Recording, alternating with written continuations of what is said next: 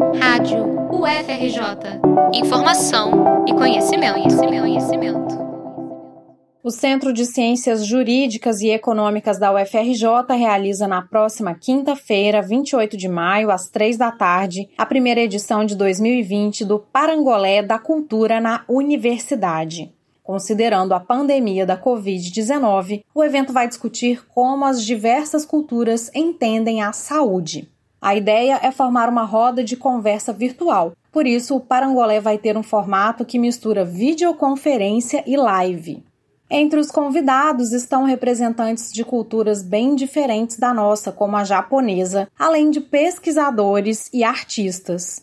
A descrição completa do evento e o endereço da plataforma onde ele será exibido estão disponíveis na apresentação desta matéria no site da Rádio UFRJ e também no portal www.ufrj.br.